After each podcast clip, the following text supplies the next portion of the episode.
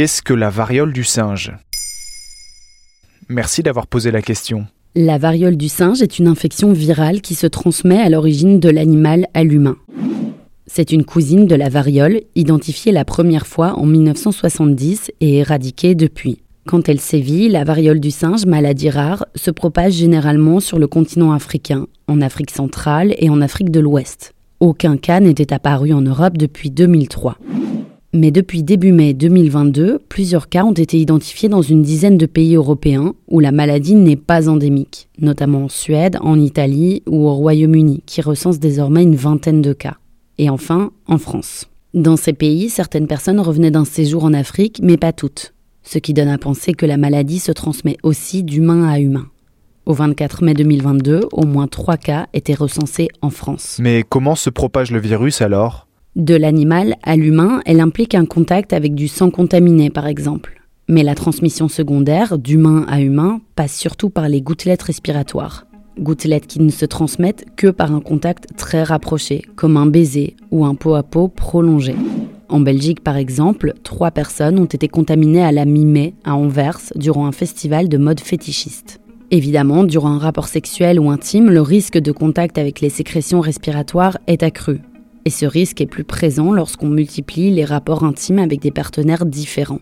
Des rumeurs d'infections sexuellement transmissibles entre personnes homosexuelles circulent alors que l'orientation sexuelle n'a aucun rapport avec le risque de transmission. L'ONU SIDA l'a confirmé et a rappelé que ce genre de stéréotypes pouvait conduire à miner la lutte contre les épidémies qu'on croit liées aux seules pratiques sexuelles qui ne sont pourtant pas l'apanage d'une orientation sexuelle ou d'une autre. Et quels sont les symptômes? Après un contact avec une personne malade, il faut compter jusqu'à 21 jours pour l'apparition des premiers symptômes, selon nos confrères de Slate. En premier lieu, les malades connaissent des poussées de fièvre et des maux de tête, mais d'autres signes peuvent se manifester, comme des douleurs musculaires, des frissons ou encore des ganglions lymphatiques enflés. Après la fièvre, des lésions cutanées peuvent apparaître. Elles évoluent ensuite sous forme de pustules avant de s'assécher, se transformer en croûte et disparaître toutes seules, ce qui peut quand même prendre plusieurs semaines. Mais alors, faut-il s'inquiéter? Selon l'OMS, non. L'organisation est confiante sur la possibilité de stopper la transmission de la maladie entre humains dans les pays non endémiques.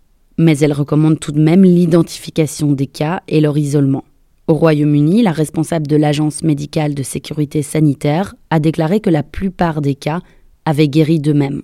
Autrefois, un vaccin antivariolique avait permis d'endiguer des poussées épidémiques, mais il n'est aujourd'hui plus disponible. La guérison se fait d'elle-même au bout de deux à trois semaines.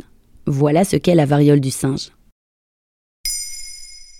Maintenant, vous savez, un épisode écrit et réalisé par Johanna Cincinnatis. Ce podcast est disponible sur toutes les plateformes audio et pour l'écouter sans publicité, rendez-vous sur la chaîne Bababam Plus d'Apple Podcast.